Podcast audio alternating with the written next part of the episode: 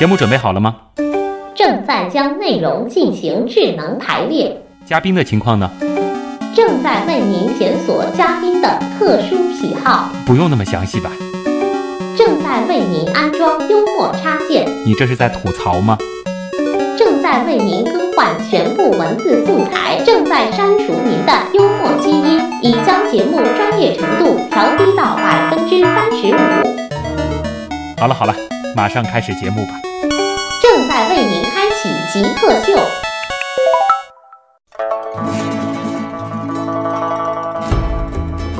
欢迎回来，这里是极客秀，我是吃东西的时候从来只关注口味的旭东。我是吃出营养和健康的罗西。和罗医生相比，我的这个饮食习惯实在是有太多问题，得指出了啊。我们今天请到的是上海瑞金医院临床营养科的一位主治医师。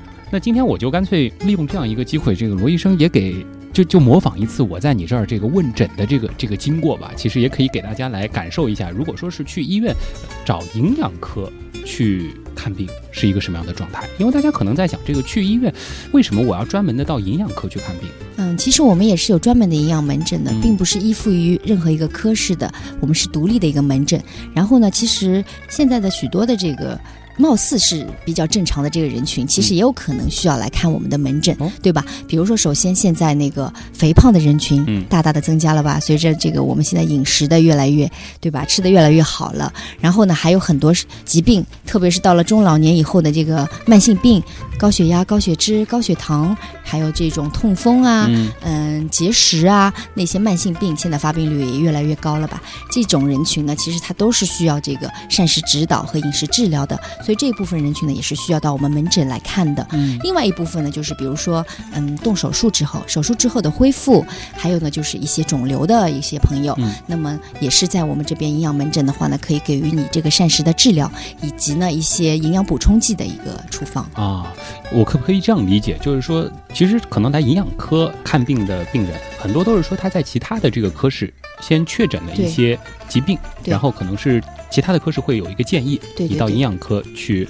来系统的了解一下嗯你应该怎么样去摄入营养。对对对，是这样的。嗯，那普通人呢，如果说没有去这个看挂其他的这个号，也可以直接来挂个营养科来了解一下我应该吃什么样的食物。嗯，普通人也可以了解，但是说如果你没有什么特殊的话，就按一般的饮食的话，如果你你觉得你你自己的饮食习惯不太好，嗯你也可以来找我们，给你建议一下。啊，这个因为现在医院，尤其是像你们是瑞金医院啊，嗯这个会这个影响到这个真正有需要的这个病人这个嗯问诊的时间吗？嗯，一般来说不会的。哦如果说正常，比如说你是一般没有太大的问题的话，也可以，我们说起来应该说比较快，比较简短。我们也有一些那个科普的那些资料，哦也可以给到你。这样的话也可以节约一些时间嘛。嗯所以说我们基本上都是保证每个病人都能够得到他所需要的这个知识。好。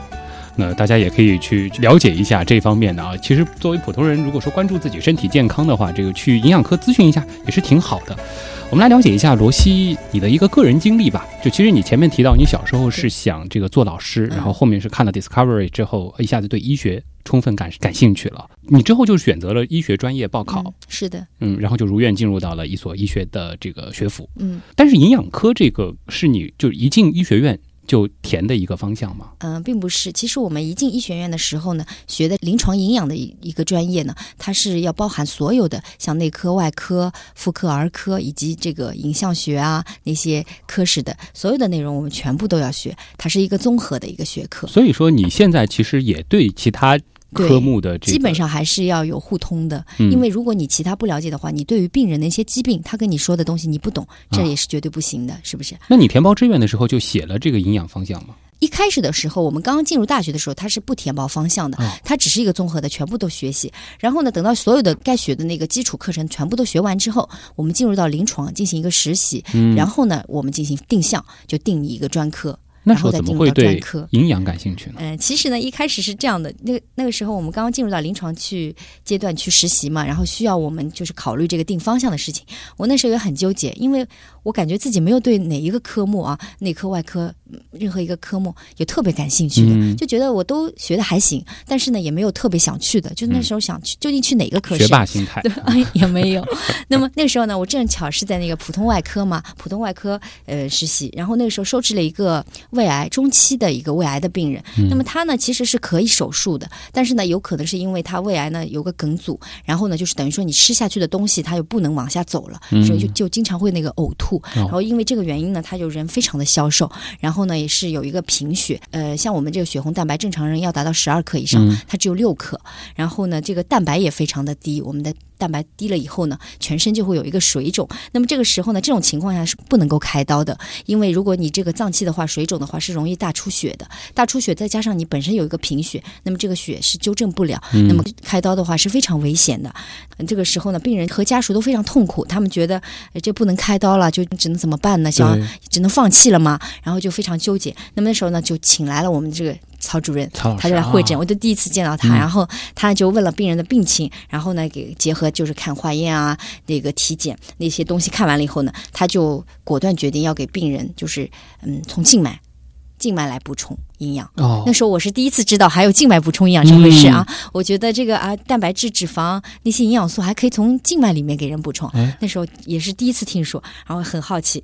后来呢，就开了这么一套静脉的方案，然后呢，就这么过了两个星期之间呢，他反正两三天，我们曹主任就会来看这个病人，他随访。然后这个两三星期，因为我正好是负责这个病人嘛，嗯就感觉他明显的一天一天的这个感觉就是本来就是一个很软弱无力的，嗯你站起来都不行的，然后就慢慢慢慢可以坐起来了，然后觉得他全身那个水肿慢慢消退了，然后人的脸色也开始好起来了啊，就是觉得哎，他肿瘤都没有还没开刀呢，还没去除呢，他人的状态就好很多了，嗯然后他觉得感觉自己就有信心了，就两个星期以后，他的这个蛋白水平也上来了，血色素呢也没有上到正常，但接近了，也是十克左右好像。那么这个时候就符合这个开刀标准了。结果他后来就是手术还蛮顺利的，最后也顺利的出院了。嗯呃，通过这件事以后呢，我就哎呀感觉到好像之前觉得这营养这东西好像嗯。感觉有点虚，对，当时感觉营养可能会觉得这东西好像和这个不是说药到病没关系的，嗯和就是看病还是要吃药开刀嘛。这个营养有应该没什么太大用处。从这样一件事，我觉得其实就很危重的病人可能是非常需要营养的。对对，我就觉得营养其实很重要的，只不过现在我们对这个方面我们还没有达到这样一种水准，还没有理解，嗯所以我觉得营养学是有发展前途，我感觉。啊然后我就后来就选择了这个。那作为一名营养科的医生，嗯。我们说分享一些苦与乐吧，但是可能我在想，会不会就是像，比如说我们像普通人，可能对营养这个科室，就会觉得他好像和医生不太像，嗯，会有这种误会吗？平时？也有时候是，有时候人家说，哎，营养师不是搞做饭的吗？哎又搞吃的吗，感觉很多学校食堂会配一个，对啊。对，其实其实还是有不同的，因为嗯。我们这营养医师，就像我前面所讲的，他并不单单是吃饭，对。他有很多病人他不能吃啊，对吧？他可能要通过这个静脉的途径给他输注液，然后我们就需要配置，也有可能我们是给他插了一个胃管，或者是通过管子管饲，还有呢就是这种疾病的膳食，嗯像一些营养粉、一些特殊的膳食，其实都是有很大一块领域要去研究，肯定不光光是管吃饭这么这么简单的东西。，现在大家其实应该听到节目听到这儿，应该对营养有一个认识了，就不仅仅是说从嘴巴里进去，其实有很多种方式可以去摄入营养，而营养其实赢的这个部分也是在关注我们，怎么样赢的部分，才能摄入他也可以写出一本书来呢。啊，就光光是赢的这个。对，这样方法的话，就是真的是有好多可以讲。嗯，那最开心的事呢，我相信一定是这个很多病人在你的这个手上嗯调理的就人非常好。没有这个开心的事，要是和苦和乐是相对的。其实我们有有有有一个很苦闷的事情，就是说我们的这个很多疾病的它的特殊膳食，比如说像糖尿病人的特殊膳嗯食、肾脏病人特特殊膳食，他们都是不能随意吃的。他们的很多吃的东西口味都比较。应该说比较差一点，嗯非常清淡，有时候甚至是有一种嚼蜡的感觉。对他们在治疗的时候只能吃这些东西，然后病人有些不理解啊，他觉得我干嘛要这样呢？我这样活着很痛苦，嗯我不想吃这个东西啊。他就埋怨我们说，为什么不能给我们吃一点好吃的呢？为什么要让我们吃啊这些这些口味的东西？他们就不理解我们，然后我们要给他们做思想工作，给他们解释。有时候就是碰到这些事情，心里也就会觉得不是有点苦闷。但是最后呢，病人如果说能够好好的经过我们的治疗，经过我们的膳食治疗以后，能够顺利的出院了，疾病能够改善了，那是我们觉得最开心的一件事情。嗯，所以说，有的时候这个医生说忌口，还真的是得听。，对，虽然说可能就是从生活体验的角度来说是会差了一点，但是我们忍一忍，其实是为了今后的这个生活质量，因为如果你。恢复了的话，还是能够吃的，对吧？嗯一时稍微忍一下。那罗西，你现在这个最关注的是哪个领域呢？前面其实也给大家科普了营养学有哪些细分。对对，嗯我前其实现在主要关注的还是我们就是一个慢性病，嗯像我们这个呃高血压、高血脂、高血糖这些疾病的慢性病，还有这个肾脏病的，它的营养评估、病人的营养评价，以及这个膳食治疗、饮食指导这一方面，是我现在研究的比较多的。嗯，那通常来说，就是有这些慢性疾病的朋友，就是吃上面应该会有哪些注意呢？其实他们各个点都有些不一样吧，哦但是可以总体来说，嗯首先就是说，像这个糖类的东西要摄入少一点，精制糖要摄入少一点，油脂的话要以不饱和脂肪为主。嗯不饱和脂肪主要就是存在于这种鱼类，然后呢，还有就是我们平时吃的这个橄榄油，嗯像这个菜籽油、亚麻籽油这些里边，它都是有很多的不饱和脂肪酸的。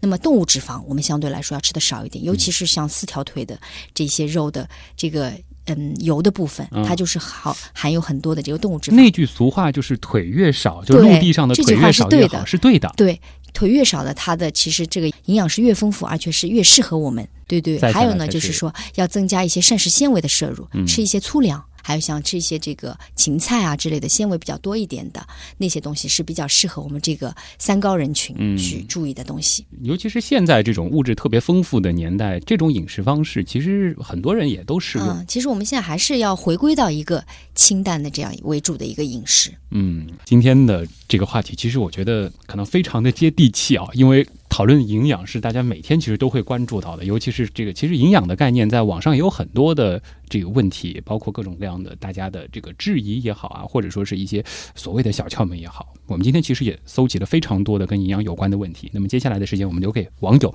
我们进入问题来了，也请罗西给大家做一下科普啊。你心目中谁是 Jake 呢？比如说年轻时候的乔布斯，我就可以把它理解为一个 geek，然后做一些东西，然后非常拼啊。斯诺登，Facebook 那个叫什么来？Zuckerberg，王小川，Zuckerberg，我记得那个苹果收纳了一个就是网络天才到他们公司的那人叫名字不记得了。乔布斯算吧？比尔盖茨，马化腾，有有个同学就是这个样子。我室友，他就是。呃，我觉得极客应该是身边的那些人，而不是一些很著名的人。问题来了，问题来了，问题来了，欢迎回来，这里是极客秀。今天做客极客秀的是上海瑞金医院临床营养科的一位主治医师。那接下来呢，就请罗西来回答一些网友的问题啊。第一位网友呢叫做胡远东，他问的这个问题，其实感觉和前面我们说找极客代言的时候，你提到蛋白质和大脑这个相关，对，还还有点联系啊。他说，靠吃真的有办法让我们变得更聪明吗？用营养学的方法有没有提升脑力的这个嗯，如果说你要说从一个笨到一个聪明这样一个过程，通过食物的话，其实不太科学吧。但是我们还是有办法可以通过饮食来改善一个我们的这个注意力啊、记忆力啊和改善脑力，这还是有一定的可能性的。比如说呢，前面我提到了就是一个蛋白质，特别是富含这个酪氨酸和色氨酸的这个蛋白质，嗯它能够起到一个激发大脑的作用。那么像我们其实平时常见的食物，包括乳制品啊、奶类、那个蛋类，还有海鲜啊，还有豆制品，它里边都是富含这些蛋白质的。嗯所以呢，我们可以通过这个来摄取。第二个呢，就是一个不饱和脂肪酸，尤其是一个欧米伽三的一个脂肪酸，就是我们所说的这个 DHA、EPA，你们应该肯定都听过。啊对，它呢是我们大脑活动的一个一个原料。那么我们可以通过这个进食这个深海鱼和坚果，它里边都是有比较丰富的这个欧米伽所以三的这。个嗯，吃核桃补脑，还有说吃鱼肝油补脑，是有一定用的是有用的。对对对，是有一定用处。然后第三个呢，就是补充一些这个鼻足的维生素，这个就比较简单一些。像我们的新鲜水果和蔬菜，如果你每天都能够保证蔬菜和水果的摄入的话，这个一般是不会缺乏的。嗯，另外一点很重要，它不是吃了，就是请你每天要睡那个充足的睡眠哦，这是很重要。你如果说睡觉睡不足的话，你一定会感觉自己变笨的。嗯，但是如果说我这个，比如说原来智商一百二，想靠吃吃到一百五，这是不可能、嗯，这比较困难一点。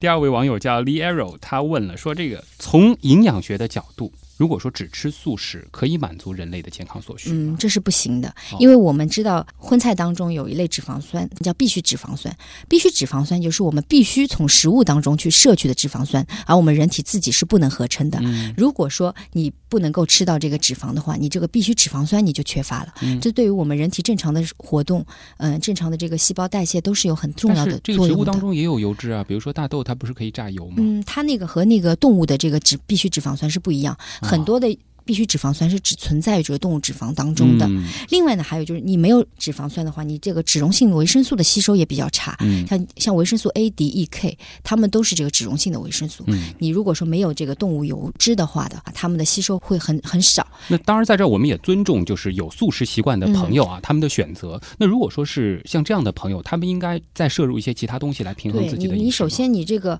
脂溶性的维生素，你可以通过一些制剂，它有一些专门是制作好直接可以吸收的这个维生素 A、D、E、K 的脂溶性维生素的制剂可以去嗯吃。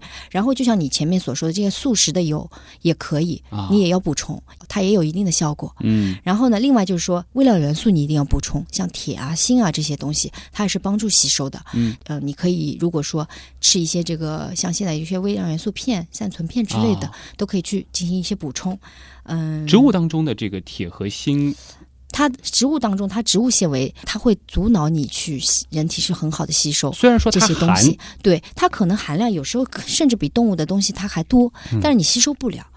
啊，它里边有含的多不代表那些们更能吸收。对纤维，它会阻碍你的这个吸收。嗯所以说它荤菜是有必要我们要吃的。长期素食的话，肯定会引起很多的缺乏。那可能你得额外的要更多的去补充一些对对对，其他东西来营养素你必须得补充。对。啊，所以这个营的概念很重要。对，这个或者的话，嗯因为现在素素食好像分两种，一分一种叫全素就是奶蛋素奶。如果说你能吃奶和蛋的话，其实也有很大一部分可以嗯补充了，嗯因为奶蛋里边里边它也有含有很多可以帮助吸收的东西，相对来说会平对，相对比较好。全素就不太健康了。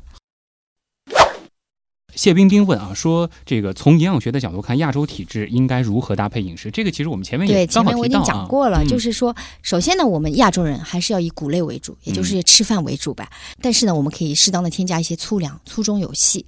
另外呢，就是水果和蔬菜，这是必须保证的，嗯每天都要吃。然后呢，你蔬菜的话要吃到五百克，水果的话要大概两百克左右。嗯第三个就是说，还有每天要保证吃奶类，还有这个豆制品也是需要的，大豆蛋白需要补充，适量的鱼、禽肉，嗯，蛋、鸡蛋。另外呢，就是要减少这个烹饪油的用量。哦我们烹饪油的用量，一般我们现在定的标准啊，也就是这个膳食指南标准是二十五克每天。哎，我又想到了那个金字塔的那啊，对，个结构，就是是跟。这个最新的金字塔里边是符合的。嗯然后另外呢，就是要清淡少盐的一个膳食，盐千万不能摄的太多。中国人其实挺对喜欢吃盐的像我们做一个调查的话，它的要求我们清淡少盐标准是六克嘛，嗯但是我们调查出来，基本上所有的人都是超过十二克的每天，就基本上都翻倍。另外呢，就是说我们希望每天能够适量的运动，来保持一个健康的体重。三餐的话呢，要合理分配，一般来说就是嗯三四三，嗯百分之三十、百分之四十、百分之三十这样的来分配。零食的话，尽量少吃一些。啊，反而现在因为有很多这个女孩子啊，就会觉得饭，我们说碳水化合物物类的比蛋白质，她们就更害怕。嗯现在甚至还有人说，这个吃纯肉饮食，呃，反而能够保持身材，这个绝对不可能的绝对不可能的事情。这个谷类的话，对我们人体是很重要的。嗯，对我们还是要以谷类为主。下面这道题呢，其实不是来自于网友，就是来自于我们的编辑。这道题其实我自己也深有同感啊，因为像这个媒体这个行业，包括现在其实很多行业，我们的这个生物钟并不是特别的规律的，并不能做到就是像这个上班族啊朝九晚五这样的一个作息的。有很多说法，比如说有这个过午不食，中国人可能有有这个概念，就是午时之后好像是就不吃饭了。还有很多的说法，比如说这个晚上最好不要吃夜宵。那么对于这种生物钟不正常的人来说，应该怎么吃呢？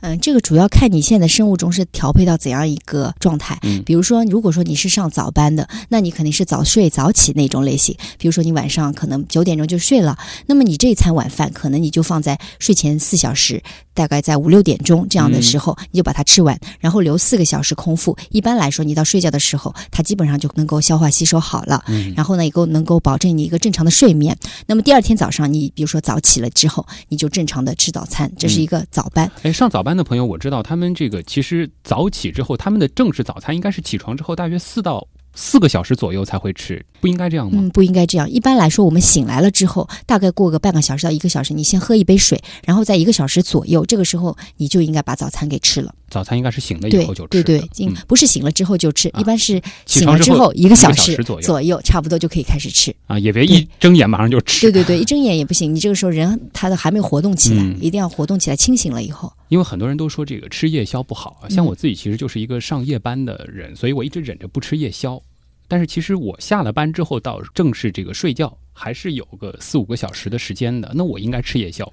那你这餐我觉得不能叫做夜宵，它其实是正常的你这一餐，因为你之后已经有四五个小时的这样一个时间了，其实你就相当于就吃了一餐，所以这一餐你是需要吃，而且必须吃。晚饭。对，不然的话，你其实这个时间太长，你加上睡觉，睡觉的时间九个小时左右，嗯加上之前的话，你可可能有十二个小时以上没吃东西，吧。通常会这样的话是非常不健康的，对，啊不管是对于你的胃还是对于营养都是不健康。然后你把所有的这个餐集中在早上，白天吃了两两餐，嗯，那么这个时候你其实对你消化吸收啊都是不利的，啊所以建议你还是要把一天分为三餐来吃，嗯然后下班之后再吃最后的一餐。终于可以放心大胆的吃夜宵了，谢谢罗医生啊。呃，下面一道题，呃其实这个我现在很多家庭主妇会去选择那个原汁机，就是好像和这个传统的榨汁机不一样，说这个更健康。这是来自于孙木木问的，他说从营养学的角度看，这个原汁机到底有道理吗？嗯，其实是我觉得是有一定道理的，哦因为我们传统的榨汁机呢，它是将这个果肉啊以粉碎的这个方式进行取汁的，它是那个高速的这样一个粉碎。首先呢，高速的环境下呢，它可能会破坏这个食物当中的一些纤维、一些营养。嗯另外呢，它高速运转当中呢，形成了一个一个计时的一个高温，这样一个高温的话呢，是会让很多的营养物质不知不觉中就流失了。对，因为转速很快的话它就是有一个高温高温。对，嗯而原汁机呢，它是一个研磨这样一个原理，它是一个低速的，因此它不会产生高温。这样的时候，它能够比较均匀的榨出这个保存有这个果汁中它的活性酶啊、嗯矿物质啊、微量元素啊，它都是能够比较完整的保存下来。因此，我认为原汁机还是比较健康的。那么果汁和直接吃水果哪个好？其实差不多吧。是差不多。嗯，其实你直接吃水果，我觉得和这样榨汁没有太大区别。你啊能够直接吃水果的，就吃水果吧。伊瓦诺维奇问，这估计可能是在长个儿啊，说怎么从营养学的角度增高？嗯，一般来说啊，应该这样说：男性过了二十五岁，女性过了二十岁之后，你再想增高，其实就比较困难了，高了，因为你这个骨后线它已经闭合了嘛。啊，它没有再给你增长的这个余地了。如果说你是在这个年龄范围内，比如说男性二十五岁之内，女性在二十岁之内的话，还是有可能的。首先就是补充充足的这个钙质，嗯，每天的话，我们所需要的是八百到一千毫克的钙，还是这个量还挺大。你你牛奶的话，可能要喝个好几杯呢。啊，嗯但是呢，我们可以从很多食物当中，我们牛奶啊，嗯、这个虾皮啊，嗯这海制品啊，还有一些这个，其实蔬菜当中它也有很多，然后都可以进行补充。那么这个单补充钙是远远不够的，嗯你还需要补充维生素 D，、因为我们这个钙质它在体内必须和维生素 D 进行结合以后，形成一个活性钙，这个才是真正的最后进入到形成骨骼的这样一个成分。因此，你单单补钙是没有用的。所以你光吃珍珠粉什么没用。嗯，所以你还得 补充维生素 D，、啊因为维生素 D 其实在这个食物当中含量相对来说比较少。哦那么你可以去吃一些这个维生素 D 的制剂，嗯，或者呢就是嗯、呃补充一些鱼肝油吧，也可以。呃，另外呢还有就是晒晒太阳。因为晒太阳的话呢，它也是能够使你的这个钙和维生素 D 它很好的这个结合起来。另外呢，就是多运动，对，打打篮球之类的，摸摸还是高。有道理的。还有就是充足的睡眠。嗯，我们大部分的长高都是在晚上睡觉的时候它进行生长的，对所以这个时时段睡觉的时段你一定要保证。呃，接下来这道题来自香蕉三明治啊。这个题其实我们之前在这个极速考场的时候也问过你，就是你自己是怎么吃早饭的？他问就是说西式早餐和中式早餐哪一种更营养、更适合学生？嗯就是说，其实呢，两者啊，中式的和西式的它都是有有营养的，嗯不能说哪一种中式的我就没有营养，嗯这肯定是不对的。两者呢都是有营养，只是中式的呢它比较清淡一点，相对来说呢，我们一早起来吧，胃肠道中国人可能比较能够接受这种中式比较清淡的这种，嗯像粥啊、包子啊、豆浆这种鸡蛋。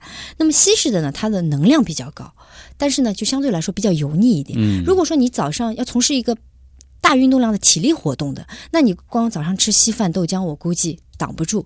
那这时候呢，你你可能就需要补充一一点高能量的，吃一点奶酪了，吃一点西餐。所以我们平时一般的情况下，我们可以这个中餐和西餐进行一个混搭，哦或者你交替的吃。你今天可以选择中餐的，因为你每天吃一样的东西也不舒服。或者看我今天要从事什么样的工作。对你今天比如说户外运动呢，那你可以嗯吃的这个稍微油脂高一点。如果说你今天就是上学、上课、坐着办公室，那你可以吃清淡一点。嗯。呃，韦奇他问了一个，可能是他也是想学医吧，啊、然后他问了说，这个学好营养学是需要掌握哪些学科基础？还有就是学营养学有前途吗？一般来说，如果说进入到我们这个医学院的学府嗯去进行学习的话，你必须学所有的学科。嗯，这不是说你你要去学这个和你不想学的问题。那么和我们营养最相关的，可能一个就是生物化学。生物化学，学它主要就是研究我们各种营养物质的它的这个代谢的过程。嗯它一个代谢的过程你需要了解。那么之后你这些营养素进入到体内以后，它是怎样一个代谢的过程，你都是通过这个你可以学到。比如说。嗯，糖类的代谢、嗯蛋白质的代谢都是通过这个来学习。另外一个就是生理学，人体的生理学。那么它主要呢和我们相关的就是一个关于食物进入到体内它一个消化、吸收、排出的过程。嗯这个东西呢是在生理学当中学习的，应该说这个是和我们这个营养学是最相关的东西了。如果说从小就有兴趣的话，生物和化学的基础最好打啊，好一点。对对，你、嗯你首先生物化学的话，嗯，应该是要学习的比较好一点，嗯因为生物和化学应该说高中就开始，初中、高中就开始学了。对，这个时候你可以略微关注一点，啊更加。前途的问题呢？那么另外呢，就是说，其实我们现在生活水平越来越提高嗯了，然后我们越来越会关注这个健康的问题啊，不只是吃饱，而是要健康。那么在饮食上面呢，我前面也已经提到了，这个慢性病的发病率啊是逐年的升高，各种各样和这个饮食相关的一些疾病都会就是我们越来越多的去碰到。那么现在我们迫切的，其实我们现在嗯也是迫切需要各种公共营养师指导这个正常人群的，以及我们临床营养师指导这个疾病嗯，人群的这样一个呃营养师吧，所以这两类营养师其实目前在我们中国是很缺乏的。对，其实我们配配置是十几万人才有一名就按理来说应该是有一个对，像日本的话，他们可能是几十个人到一百个人，他们有一有一名营养师所。以缺口大大对，缺口非常大。嗯所以说，如果说你有志向来进入我们这个临床营养师或者公共营养师这样一个领域的话，应该说我觉得将来是大有前途的。嗯，所以说大家考虑考虑啊，是不是要把这个化学和生物的基础打打好？嗯，对。好，今天的这期节目大家应该收获很大，我不知道有没有这一边听一边拿笔记本来记一下的。我觉得。这一期节目对我自己而言，我可能都要重新正视一下我自己的这个饮食习惯和生活状态了。呃，也再次感谢来自上海瑞金医院临床营养科的主治医师罗西参与到极客秀当中。嗯，谢谢大家，谢谢主持人。嗯，也谢谢你把营养的知识带给了我们。那以上就是本周的极客秀，我是旭东，我们下期再见。